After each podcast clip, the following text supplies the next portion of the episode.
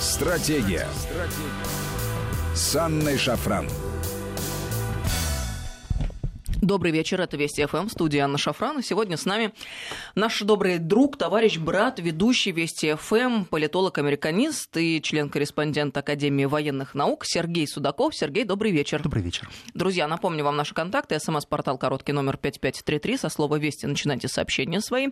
И WhatsApp Viber плюс 7903 176 363. Сюда бесплатно можно писать. Не забывайте подписываться на телеграм-канал нашей радиостанции. Он называется «Вести ФМ плюс». Все слитно. Вести ФМ+. Ну и у нас с Сергеем тоже есть свои каналы. У Сергея называется канал просто «Судаков» русскими буквами. Совершенно верно. Мой канал «Шафран». Подписывайтесь, друзья. А, то, что сделал Байден, это позор. Его сын брал деньги от Украины, от Китая, много денег от Китая. Китай хотел бы видеть Байдена на посту президента США, потому что он отменит эту отличную торговую сделку, имеется в виду, которую мы собираемся заключить. Это Трамп сказал журналистам в штаб-квартире ООН, куда он прибыл для участия в мероприятиях в рамках Генеральной Ассамблеи. Короче говоря, у Байдена настали не самые лучшие времена. И вот уже несколько дней если не сказать недель, разворачиваются эти события. Не думается, что закончится вся эта история для него хорошо, но тем не менее, может быть, шанс какой-то остается. Как вообще правильно смотреть на всю эту ситуацию? С какого ракурса? Я полагаю, здесь достаточно интересный ракурс, ну, либо заход такой, посмотреть, а кто такой сам Байден. И по большому счету мы представляем себе Байдена как фантастически либо успешного, либо фантастически несчастного человека.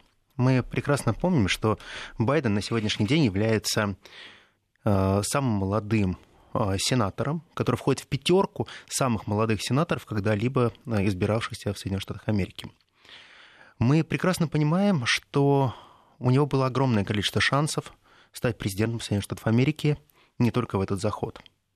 Он вполне мог конкурировать с Хиллари Клинтон, он вполне мог конкурировать с Бараком Обамой он всегда почему-то был на шаг позади. То есть никогда ему не улыбнулась удача. Ведь по большому счету Байден, как а, вице-президент, он пытался повторить триумф Дика Чейни.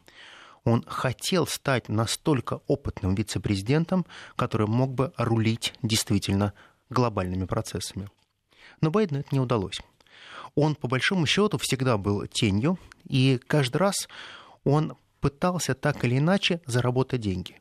Беда Байдена в том, что однажды, потеряв самых дорогих своих детей, которые разбились в автокатастрофе, у него была очень большая личная трагедия, он очень долго не мог оправиться после этой трагедии.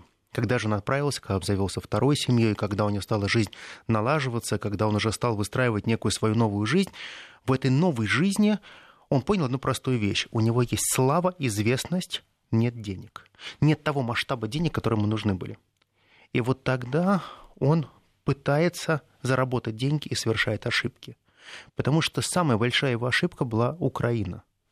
Ведь если мы посмотрим внимательно, Байден вот за все это время, когда он находился вице-президентом, он не позволил себе сделать тех ошибок, которые сейчас мешали бы ему избраться в президенты. Но его очень большая была ошибка, что он увидел в Украине открытый кошелек. То есть э,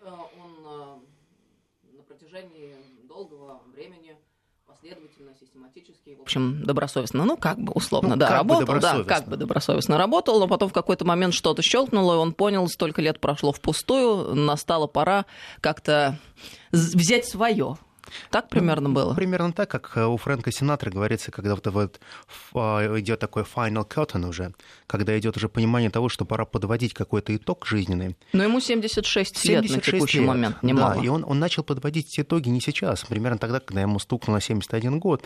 Он начал задумываться о том, а что же произойдет дальше. Могу ли я рассчитывать на какие-то другие посты? Кем? Могу ли я быть президентом? Да, наверное, могу. Что у меня есть в моей семье? Я не миллиардер в отличие от Дональда Трампа. Я не могу быть настолько успешным, которым является Дональд Трамп. Я совершенно другой. И вот здесь возникает ключевой вопрос. Как ему двигаться дальше? Вот что он должен сделать такого принципиального, чтобы стать другим человеком? Ведь принципиальный вопрос у него состоит в том, а что такое феномен Байдена? Феномен Байдена – это фантастически успешный человек, за которым ничего нет. Это феномен наших звезд – Когда у нас многие видят наших звезд экрана, они все полагают, что это люди-миллиардеры. И вот этот миф, он также существует и в Америке. Они видят улыбающегося фарфоровой улыбкой политика и говорят, посмотрите, он может себе купить остров и жить там. А Байден понимает, что да, примерно 10% американских политиков это могут. Но остальные нет. Они крепко стоящие на ногах миллионеры, но не мультимиллионеры и не миллиардеры. И вот тогда он понял одну простую вещь. Надо попробовать поиграть в ту игру, которая будет принципиальной. И эта игра сейчас может стоить ему очень многого. Ведь по большому счету Хантер Байден, когда он входил в украинский концерн, когда он пытался заполучить огромные активы, газовые активы, он же прекрасно понимал, как это происходит он же прекрасно понимал, насколько ему было оказано сопротивление со стороны тогдашнего генерального прокурора, которого Байден уволил. И это известный факт, о котором уже заявил Рудольфо Джулиани. Но мы прекрасно понимаем, что Байден сам по себе это всего лишь некое отражение того, что на сегодняшний день демократическая скамейка кандидатов, она не имеет тяжеловесов. Именно поэтому они делают ставку на Байдена, но Байден имеет тех скелетов, которые могут утопить кого угодно. И мы сейчас видим, как тонет Байден. Ну, он окончательно утонет или шанс у него какой-то есть? А, вот я не верю в то, что он окончательно утонет. Вот я вообще ни разу в это не верю. Я полагаю, что ему удастся выторговать себе определенную позицию, но по большому счету Трамп сейчас, если он раскрутит дело Украины должным образом, то он покажет, что вся демократическая партия шаг за шагом погрязла в коррупции. То, о чем он говорил, когда он соперничал с Хиллари Клинтон, они коррупционеры, они взяточники, а я избираюсь на свои деньги.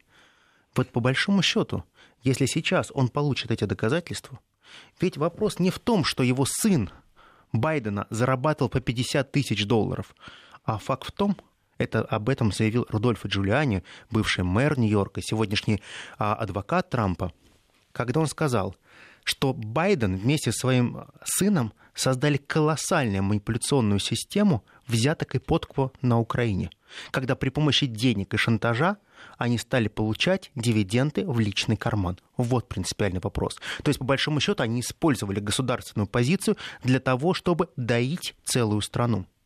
И когда Трамп обращается к Зеленскому и спрашивает, очень просто. Могу я получить исчерпывающие данные о том, какова была роль Байдена в а, вопросах Майдана, какова была роль Байдена а, на Украине в целом в управлении политическими процессами, это же нормально. Но это означает одну простую вещь. Если Трамп себе позволяет это делать, то он должен понимать, что вслед за этим будут открываться другие, еще более мощные инструменты шантажа по отношению к Трампу. То есть, по большому счету, мы сейчас с вами становимся участниками открывания больших мешков с грязным бельем. Ну, тут разразился еще один скандал вокруг разговора Трампа с Зеленским. Сейчас Трамп на фоне скандала этого а, заявил, что США поддерживают Украину, о коррупции говорить необходимо, мол, что мы делаем, это я цитирую Трампа. Мы хотим честности от страны, с которой мы имеем дело. Я считаю, что с новым президентом вы увидите больше честности. Мы поддерживаем эту страну. Мы хотим, чтобы эта страна была честная. Очень важно говорить о коррупции. Если мы не говорим о коррупции, почему мы будем давать деньги стране, в которой имеется коррупция, сказал Трамп журналистам по прибытии его, ну, в своей манере, он, конечно, Ой. высказался. Но а я напомню, этот разговор Трампа и Зеленского в центре внимания оказался после публикации в СМИ о том, что сотрудник разведки счел его тревожным и направил жалобу своему руководству, которое должно было передать детали в Конгресс, но не стало. Wall Street Journal писали, что Трамп в этом разговоре убеждал Зеленского начать расследование против Хантера Байдена, сына Джо Байдена, а наиболее вероятный соперник Трампа Байден, как мы знаем, на выборах 2020. Но глава МИД Украины Вадим Пристайко сказал, что Трамп не давил на Зеленского, и сам президент США тоже заявил, что история сфабрикована. Это, конечно, очень хорошее объяснение, но как говорится, уже слов из песни не, не выбросишь. Есть то интервью, которое давал Джулиани. Это самое противоречивое интервью, когда его напрямую ведущий спрашивает, скажите, пожалуйста, вот вы можете подтвердить или опровергнуть, был ли такой запрос? Он же очень четко сказал, говорит, «Э, да, я не могу это подтвердить. Но в то же самое время мы хотели узнать, просто поинтересоваться. То есть, по большому счету, мы не спрашивали, не запрашивали, а просто интересовались. Это все равно, что мы э, идем по рынку и спрашиваем, а не подскажете, почему у вас пучок редиски? Вот так это не работает. Мы прекрасно понимаем, что такое система большой политической. Большая политическая система работает по-другому. Когда американским спецслужбам что-то нужно, они сначала формируют тот результат, а потом все обстоятельства подбирают под этот результат. Никогда они не пытаются делать расследование, которое придет к непонятному или непрогнозируемому результату. Так не работают американцы. Они сначала тебе говорят, что 2 плюс 2 это 7, а потом надо придумать, как это будет. Может быть, просто какой-то арбуз распадется на несколько частей, как раз 7 и появится. Складывал два арбуза, другой разрезали, получилось частей больше. Ведь американцы с их манипуляционным потенциалом, они всегда тебе объяснят, что черное это темно-серая Слушай, шиншилла. какую яркую аналогию ты сейчас с арбузом привел. Я бы так вот сходу бы не догадалась, как это 2 плюс 2, 7, но с арбузом наглядно. Разрезаемо получается. Понимаешь, а американцы вот эти фокусы проворачивали миллион раз. И Трамп прекрасно понимает, что вот эта война, которую сейчас он затеял, если бы он был слаб, он бы не пошел на это. Он бы сказал, Бог с ним, э, все будет хорошо. Но он прекрасно понимает, что это война, что сейчас будут доставать огромное количество скелетов, которые будут э, влиять на репутацию Трампа. Трампу сейчас безразлично. Можно сколько угодно говорить о том, что давайте остановим войну с э, Китаем, но при этом рядовые американцы становятся жить лучше, деньги приходят, налогов меньше. То есть качество жизни меняется. И если даже вот сиюминутное есть ощущение того, что меняется качество жизни, американцы всегда проголосуют за того человека, который им обеспечил это улучшение жизни. Пусть на несколько центов, на несколько даймов, но это все равно будет очень неплохо. Я где-то видела информацию о том, что уровень нищеты в Соединенных Штатах э, на сегодняшний момент оказывается на историческом э, минимуме. Ну, в том плане, что э, нищих людей меньше всего за всю историю Совершенно, Соединенных Штатов. Совершенно верно. И надо понимать, что то же самое происходит и с безработицей. Э, ключевые проблемы, которые волновали каждого рядового избирателя, это смена работы, это поиск работы, это хорошее обеспечение по выходу на пенсию, это защита моих социальных прав и очень принципиальный вопрос. Кто отнимает мои рабочие места? Мои рабочие места отнимают нелегальные мигранты, которые продают свою рабочую силу гораздо дешевле, чем все остальные.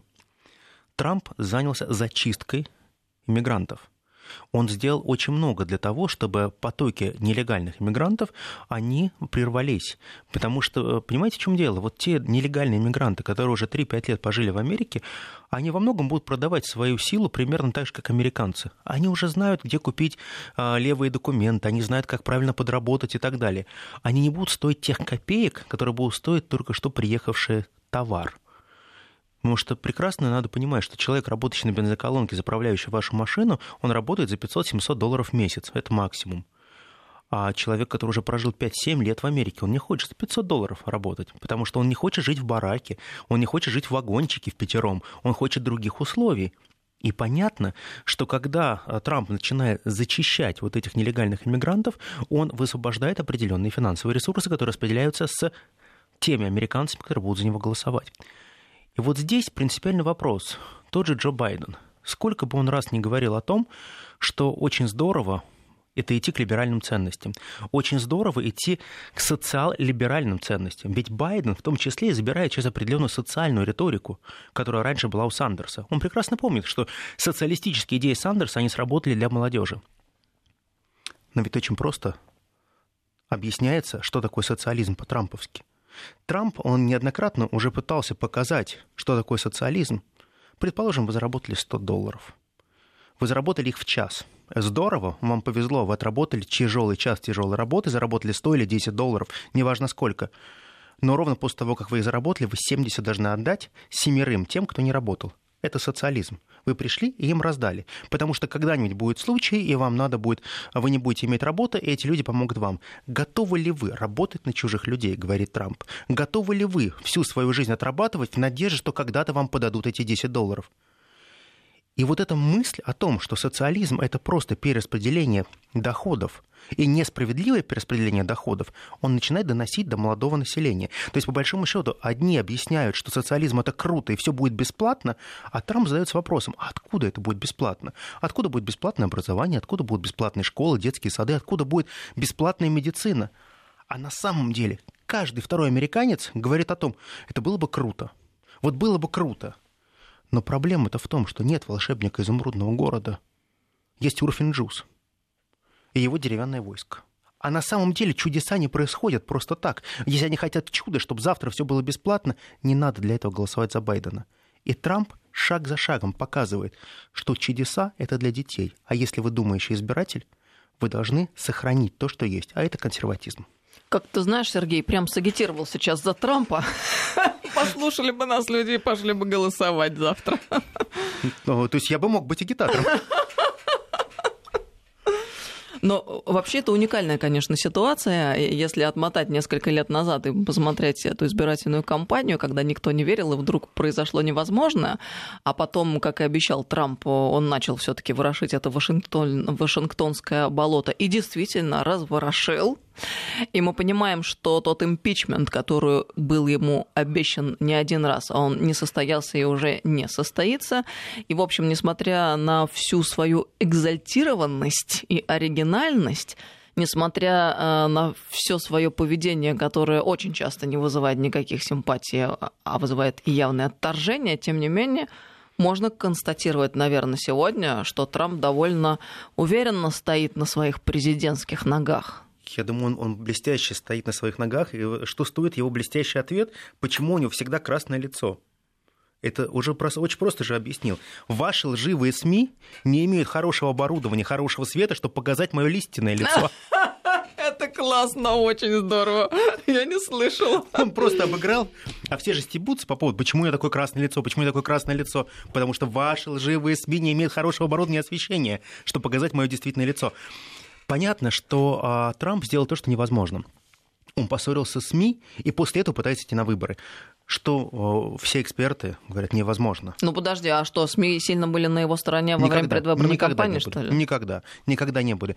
Он не только меняет стереотипы, он, он начинает разрушать постепенно а, ту политическую систему и ту политическую реальность, которая была до него. То есть, по большому счету, нам всегда говорили, традиционные СМИ являются основой выборов. Оказывается, нет.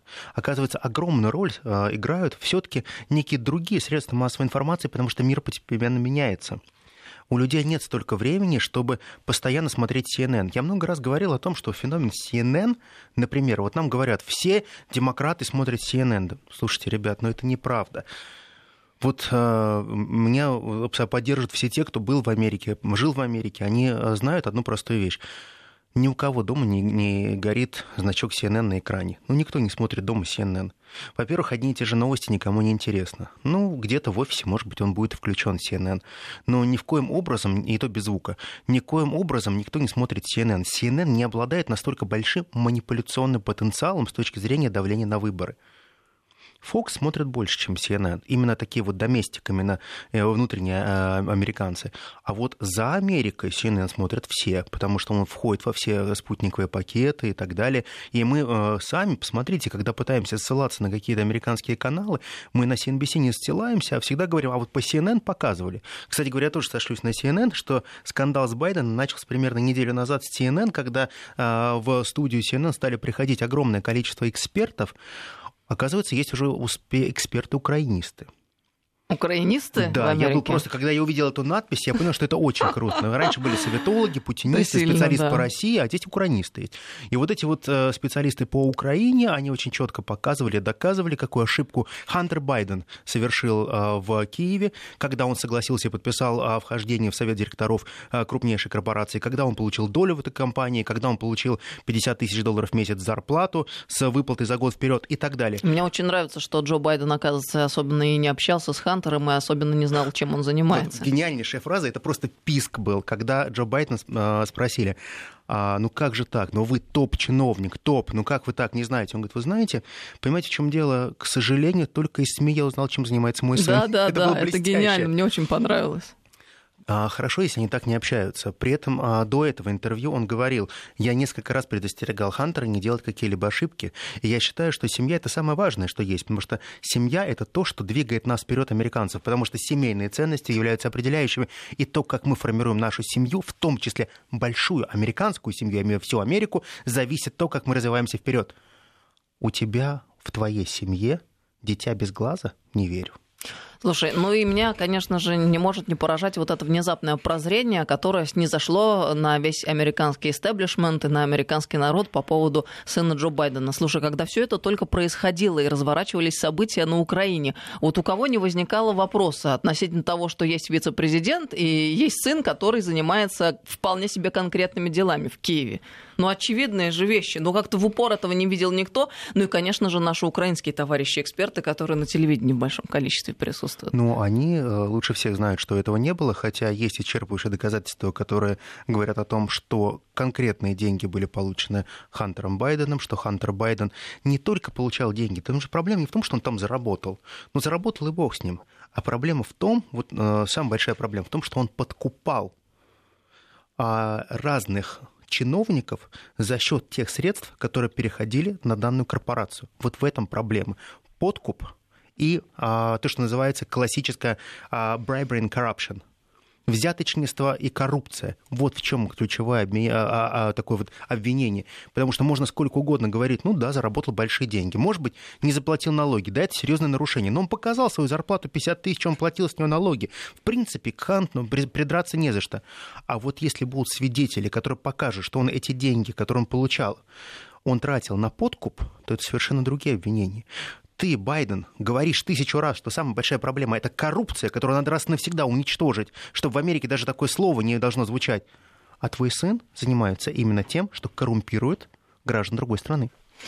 Мы продолжим через несколько минут, сразу после новостей. С нами Сергей Судаков, сегодня политолог, американист, член корреспондент Академии военных наук и ведущий программы «Теория империй» на радио Вести ФМ. Сейчас новости. Стратегия. Стратегия с Анной Шафран. Добрый вечер, друзья. Мы продолжаем беседу. С нами Сергей Судаков сегодня в программе. 5533 Вести это смс-порталы, WhatsApp, Viber, плюс 7903 170 6363. Сюда бесплатно можно писать. Генассамблея ООН сейчас проходит, и, естественно, много событий будет с этим связано, и уже есть целый ряд инфоповодов, которые интересно было бы обсудить. Ну, в частности, а, Штаты отказали в визах ряду членов иранской делегации – должны были они сопровождать президента Хасана Раухани э, в поездке в Нью-Йорк на Генассамблею. Но они не смогли получить американские визы. Без права на въезд в США оказались несколько заместителей э, в администрации президента и представителей пресс-пула. А замглавы администрации иранского президента Парвиз Эсмейли заявил, что невыдача виз идет в разрез с обязательствами США как принимающей стороны и члена ООН считает, что Штаты таким образом попытались ограничить голос Ирана на Генассамблее. Ну, э, в общем, так оно и есть действительно де-факто, потому что есть организация ООН. Конечно. А есть Нью-Йорк. А есть Это Нью-Йорк. город в Соединенных Штатах Америки. Да, которые американцы полагают и называют столицей мира. Они совершенно по-другому к Нью-Йорку относятся. А проблема заключается в том, что неоднократно уже наши дипломаты ставили этот вопрос. А, может быть, следует давно поставить вопрос ребром, до какой степени можно будет мириться с тем, что существует единственная, самая большая легитимная международная организация, участие в которой может быть ограничено любым желанием Соединенных Штатов Америки. То есть, по большому счету, если ты не нравишься, ты не подходишь, или ты говоришь в разрез с интересами Соединенных Штатов Америки, тебя можно просто не допустить. Я уже как тоже рассказывал, что у меня вот личный опыт был э, такой поездки в ООН, когда очень э, добро, очень по-доброму со мной пообщались визовые офицеры, а мне э, выдали визу, все было замечательно, и сказали, что вы можете вылететь в Нью-Йорк, но в то же самое время сделали одну простую вещь они отложили мой паспорт в сторону и сказали, что есть проблема со службой доставки. И мой паспорт был доставлен через месяц после того, как э, Генассамблея ООН была завершена. Но визу-то мне дали. То есть формально все Формально придраться не к чему. То есть, по большому счету, вы запросили визу, мы вам поставили визу, вы поехали, все замечательно, все хорошо. А, я знаю таких э, очень много случаев. Я, я не один такой человек, и так делается по всему миру. То есть неважно, из какой ты страны, если ты просто не устраиваешь, тебе обязательно дают визу, у тебя все хорошо, но э, паспорт твой задерживается и так или иначе, все остаются достаточно вроде бы удовлетворены. Я уверен, что вот все те э, члены делегации Ирана, кто не долетел сейчас до Нью-Йорка, они, конечно же, через месяц получат свои паспорта с американскими визами, в которых будет стоять а, срок их пребывания в Америке, который будет уже нелегитимен и неинтересен. Но это же о чем? О том, что Штаты присваивают себе право вершить а, политику мира. Да, в международной организации э, считать себя хозяином? Знаете, я считаю, что на самом деле было бы очень э, правильно э, переместить, например, столицу или штаб-квартиру ООН, например, в Москву. Я считаю, что тогда у нас точно бы не было проблем. Ведь мы помним прекрасно, насколько успешно мы э, приняли все международные те или иные спортивные мероприятия, которые проходили у нас, начиная от Олимпиады, заканчивая чемпионатом мира по футболу. И у нас есть вся инфраструктура, у нас есть понимание того, как работает система безопасности. Мы уже много раз это обкатали. И самое главное, мы научимся, как правильно давать визы. Ведь помните, насколько радостные были американцы, которые приезжали на чемпионат мира по футболу, что они получали российские визы, они гуляли здесь и говорили, посмотрите, а Россия это другая, совсем другая, не то, что рассказывают. Вы знаете, я считаю, что наконец-таки достало то время, когда нет, дело не в Иране, а дело в том, что пора каким-то образом не только модернизировать ООН, надо, надо пересматривать определенные определенные правила игры потому что это очень важно. Дело в том, что мы прекрасно понимаем, что вот сейчас, например, Соединенные Штаты Америки очень четко начинают вести а, диалог с Индией диалог с Индией о том, чтобы провести совместное учение. Мы помним об этом не так давно. Трамп вот провел переговоры с Моди и говорил о том, что это было бы очень хорошее сближение позиций, что наши совместные военные учения так или иначе повлияют на а, сближение позиций двух стран. Зачем это все делается? Ведь Трамп прекрасно понимает, что самое страшное это то, о чем мы говорили, триумвират Индия, Китай, Россия. Вот этот большой треугольник, он позволяет решать очень много геополитических, политических и военных задач. Трамп как бы не хотел сделать Великую Америку и вновь, он может ее сделать внутри, достаточно великой. Он, она достаточно богатая, сильная страна, но ей очень сложно вернуть абсолютное лидерство и монополию на принятие решений. Поэтому то, что мы сейчас видим, это возврат некому такому политическому варварству. И я считаю, что на сегодняшний день ООН, она перестала быть полновесной, легитимной организацией, которая имеет все рычаги давления на другие страны. И я напомню, что э, право так или иначе вводить, вводить какие-то санкции, это прежде всего право этой международной организации, но никак не Европейского Союза, никак не Соединенных Штатов Америки. То есть мы с вами становимся свидетелем того, как Америка начинает подменять собой всю международную систему. Я сказал, чтобы ввели санкции.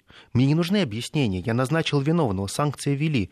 Простите, а само понятие санкций было введено в рамках концепции разработаны того, как должна существовать работа в ООН. Эмбарго – это э, тот инструмент, которым пользуется исключительно ООН. И санкции – это тот инструмент, которым пользуется ООН. А что получается, если каждая страна друг против друга будет вводить санкции? Это называется мир хаоса. В этом мире хаоса должны быть действовать договоренности. Но Америка говорит, договоренности действуют только тогда, когда мне это нужно. У нас нет правил игры – то есть ровно до тех пор, пока не будет произведена системная реформа всех тех институциональных форм, которые существуют, то есть тех институтов, которые называются ООН и входящие в нее организации, мы не можем говорить о том, что мы можем хоть с кем-то о чем-то договариваться. Ведь наши договоренности ничем не подкреплены. Вот представляете, вы подписали договор с человеком. Человек у вас э, арендовал квартиру. Арендовал на год или на 11 месяцев, как вам угодно. Платите вы налоги или нет а потом приходит и говорит, знаете, э, я передумал, верните. Хорошо. А если это происходит каждую неделю с вами? Вам, наверное, этот бизнес наскучит, и вы просто выставите эту квартиру на продажу. Вот сейчас есть ощущение, что он пора выставлять на продажу и создавать некую новую организацию, но не под эгидой Америки, как того хочет Америка. Ведь Америка говорит здорово, не нравится ООН, хорошо, давайте со штаб-квартиры в Вашингтоне создадим другую организацию – Угу, да, мы как раз вспоминаем эту историю сегодняшнюю про ВАДА, которая вновь да. возбудилась относительно Русада, и встал вопрос об участии в следующих Олимпийских играх э, нашей сборной. Ну, кстати да. говоря, э, все сразу стали перепощивать, возмущаться, а что, это неожиданность, что ли, для нас? Мы думали, как-то по-другому будут развиваться события, а англосаксы э, Они... в управлении ВАДА находятся, там ни одного нашего человека нет. Почему вдруг они должны действовать как-то иначе? Глобально реально просто надо всю систему пересматривать, если мы хотим какое-то право голоса иметь. Я сейчас вот смотрю на то, что происходит, я очень сильно удивляюсь, почему люди округляются глаза и говорят, как же так, мы же уже своих отстояли, сделали. Как вы можете отстоять своих, если э, вас судят по чужим правилам в чужой стране? Как вы можете играть э, с теми, кто играет крапленными картами? Как вы можете каким-то образом ввести э, те правила игры, которые не придумали вы? Да напротив, они отработали всю эту систему. Система работает. Почему им вновь не воспользоваться тем же самым инструментарием, который дал свои результаты несколько лет назад. Это логично? И совершенно верно. Англосаксы, вот в отличие от всех остальных, они прекрасно понимают, что им не нужна новая игра. То есть, по большому счету, если у них сработала игра с ВАДА, Отлично, она будет проходить. Если у них хоть какой-то есть проходной момент, они всегда будут бить э, именно в этот момент. Россия враг. Россия вмешивалась в выборы. 2020 год, все демократы как один будут кричать, Россия вмешалась в выборы 2020 года. Кто бы ни победил, Россия всегда будет виновата. То есть, по большому счету, карта России будет разыгрываться э, разными кандидатами, каждый будет разыгрывать ее по-своему. Но вот как Трамп будет разыгрывать карту России, это будет другая игра. Ведь посмотрите, Трамп, он по большому счету много говорил о разных вещей. Трамп ни разу в жизни не сказал ничего плохого о нашем президенте. Никогда. Никогда он не сказал, что Владимир Владимирович Путин каким-то образом его не устраивает. Он всегда достаточно лояльно, спокойно говорит о Владимире Владимировиче Путине. В то же самое время мы прекрасно понимаем, что если Трампу удается переизбраться на второй срок, ему так или иначе придется формировать некое направление, которое называется настоящее взаимоотношение с Россией. Невозможно еще 4 года отсиживаться и делать вид, что на карте такой страны попросту не существует. Он может делать вид, что не существует Северной Кореи, но Россия существует. И Россия будет играть свои игры вне зависимости от того, как себя будет вести Соединенные Штаты Америки. Ведь э, Трамп забыл одну простую, одну простую вещь. Советский Союз существовал под вечными санкциями мы полностью себя обеспечивали всем, что у нас было в Советском Союзе. Вот Россия может себя кормить и обеспечивать очень и очень долго. И никакие санкции на нас не подействуют. И самое главное, что мир при Трампе становится другим, потому что он уничтожил те конструкты, которые были сформированы десятилетиями. Он научил разные нации играть каждый сам за себя. Вот в этой сваре мы не играем командой. Мы не команда. Мы каждый спасает свой зад. И каждый у нас должен э, быть тем, кто называется игроком настоящим. Потому что Трамп ввел понятие политический актор, то есть активный игрок в политике, тот, который называется нападающий игрок в политике. А ведь пас дал Трамп Именно он вбросил это в Большой Европейский Союз. Именно он погладил по голове британцев и говорил «бегите, здорово». Ведь Трамп сейчас является тем человеком, который уничтожает, с одной стороны, то величие Америки, которое создавали другими людьми. Эти другие люди создавали эти союзы, чтобы союзы преклонили колено перед Великой Америкой. Но Трамп прекрасно понимает, что союзы – это отработанный вариант – Ему нужны только двусторонние связи, потому что эти двусторонние связи помогут Америке заработать колоссальные деньги. Деньги – то, что двигают мир, говорит Трамп. Небольшое лирическое отступление. Ты сейчас рассуждал э, про них и употребил такое выражение, типа спасти надо пятую точку, то есть зад. А я подумала, как же все-таки мы ментально различаемся а, друг с другом. Ведь мы говорим спасите наши души. И спасаем душу всегда, заметьте. Да. Это, а, казалось бы, незначительная такая э, история, но тем не менее а, глубокий смысл есть в том, как мы выражаемся и какие фразеологизмы существуют в языках. Мы говорим «спасите наши души», мы спасаем свою душу, они спасают свой зад. большая разница. Это, это философия, это друзья. Это настоящая философия. Потому что душа — это о ценностях, о духовном, а зад — это о деньгах и о материальном. А вот ты абсолютно правильно сказала вещь. Вот в точку на тысячу процентов, потому что все западное сознание строится не о том, как спасти душу. Надо э, понять о том, как сохранить деньги, как приумножить эти капиталы и каким образом ты можешь приумножить капиталы твоих детей. По большому счету, концепция хорошей жизни, насколько я смогу жить хорошо и богато, вот что двигает мной. Это вот классическая идея любого западного общества меньше платить налогов, где-то что-то чуть-чуть украсть. Ведь мы прекрасно понимаем, когда нам говорят о том, что вот абсолютно безгрешные люди находятся в западном мире, они никогда не, не, не тащили ничего с работы, они никогда ничего не делали.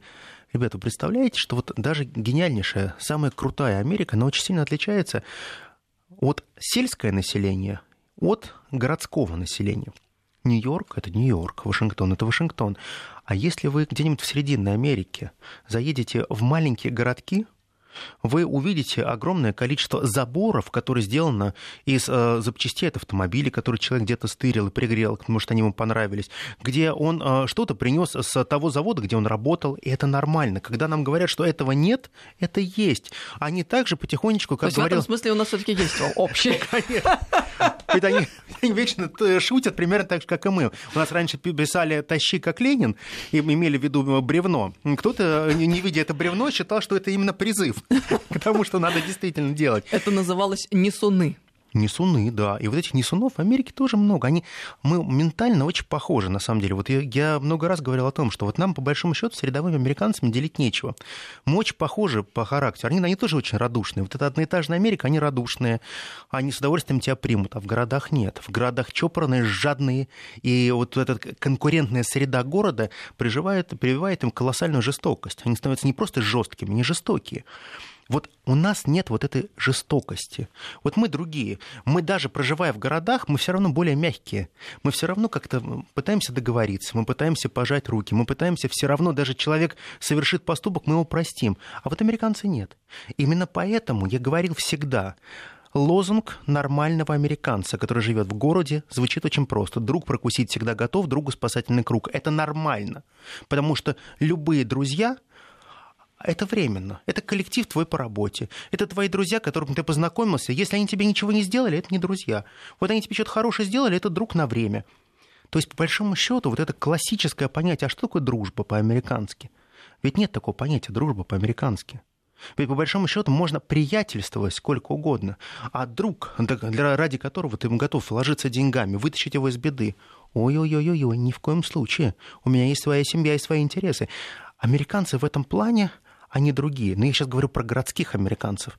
А если вы перенесетесь в одноэтажную Америку, вы увидите нашу действительность, где тебе и помогут, и напоят, и накормят, и все будет хорошо. И денег не возьмут. Разные абсолютно Америки, вот абсолютно разные. И бывает, люди живут не очень хорошо, все по-другому. Америка слишком разная. Нельзя говорить, что Америка это наш просто тотальный враг мы враждуем исключительно экзистенционально на уровне тех идеологических посылок, которые существуют. То есть мы в политике называем идеологемы, не совпадают. А с точки зрения обычной человеческой дипломатии нам делить нечего. По большому счету, а, если бы у нас не было настолько закрытых границ, и мы бы с легкостью могли бы обмениваться, то, что называется классическая народная дипломатия. Американцы могли бы спокойно приезжать к нам, мы бы ездили в Америку, вы бы увидели, что население не сильно отличается. Но политики сделали все для того, чтобы создать настолько агрессивную среду, настолько агрессивную оболочку, что эта агрессивная оболочка, она попросту уничтожает ту норму, которая существовала раньше. Нормы приличия, нормы понимания, они уничтожают то, что называется разумное или рациональное принятие решений. Сегодняшние политики, они настолько отравили атмосферу и отравили жизнь американцев, что они прекрасно понимают, что политика – это зло. Вот удивительная штука, когда спрашивают, что такое политика на улице, люди всегда комментируют, что либо это взятки, либо это зло. Американцы перенасыщены политикой, но в то же самое время они не могут существовать вне мира политики, потому что политика — это люди. Но каждый американец, когда он пытается выходить из своей сферы, он раскрывается. Но в рамках того домика большого, который называется Соединенные Штаты Америки, они вынуждены играть только по своим правилам. И вот эти правила — это определенная дикость для нас, потому что мы совершенно другие. Мы можем принимать на время чужие правила игры, но мы можем уступать, мы можем идти на консенсус. Но мы не являемся настолько близорукими, насколько являются они. И я был очень сильно удивлен, насколько действительно политическая близорукость стала нормой политической жизни Америки. Но мне кажется, это происходит тогда, когда ты начинаешь ощущать себя полным хозяином ситуации, и в этот момент начинаешь терять связь с действительностью. А еще вот ты, Сергей, сказал по поводу идеологем да, и угу. конкуренции на этом уровне. А я бы хотела сделать такую ремарку, потому что ведь сложная э, ситуация. По большому счету, после того, как Советский Союз э, рухнул, пал, его не стало, на самом-то деле вот чисто вот так вот идеологически-идеологически камней преткновений между нами нет, а нет. противостояние, оно идет совершенно на другом уровне, я бы даже сказала ментальном, потому что, с одной стороны, есть э, субъект который хочет считать себя э, гегемоном мировым и всячески реализует э, это свое чаяние всеми возможными способами, в том числе, которые абсолютно унижают э, честь даже и достоинство Конечно. всех остальных игроков. А есть, э, скажем, наша концепция, которая о том, что э, каждый игрок обладает своими правами, своими национальными интересами, что есть суверенитет, и он э, должен быть защищен, и есть понятие справедливости и так далее и тому подобное. Мне кажется, что вот на этом уровне на самом деле происходит первое. И второе, да, конечно, экзистенциально угрозу э, представляет только Россия для Америки, но ну, в силу держава. своих географических там каких-то экономических параметров. Безусловно. Э, если мы говорим о том, что Соединенные Штаты Америки жили бы не в долг, было бы все очень здорово. Проблема в том, что любой американец, он всегда живет в долг. Но когда целая страна, целая нация начинает жить в долг за счет других, это очень плохо. Представьте, что каждый день кто-то хочет занять вашу квартиру. Приходите домой, а у вас постояльцы. Как-то не здорово. Они говорят, мы чуть-чуть поживем, мы вот, вот, вот тебя чуть-чуть кухоньку заберем, чуть-чуть там место в твоей комнатке заберем, а, туалет тоже наш, все здорово. Но так не бывает. То есть вы действуете как пираты. Вы пытаетесь захватывать чужие страны, вы пытаетесь э, поднимать туда флаг не, не Роджера, а звездно-полосатый. Вы пытаетесь диктовать, как мне жить в моей квартире, какие тапочки мне носить, по какому формату я должен стелить скатерть. Это означает одну простую вещь. И вообще, каким образом вступать в половые отношения с собственной женой, честно говоря, до такой степени, если уж совсем доводить. Да, до... да, да, абсолютно верно, абсолютно верно. Они готовы влезть во все. А зачем? Почему? Зачем они это делают? Им нужно постоянно получать реальную прибыль, потому что они прекрасно понимают, за наш счет, за счет э, того, что они поглощают другие нации, они живут очень неплохо. Ведь когда мы говорим Америка величайшая экономика, а вы никогда не хотите посмотреть, как развивалась Америка после Второй мировой войны? Почему она стала в, таком выигрыше после Второй мировой войны?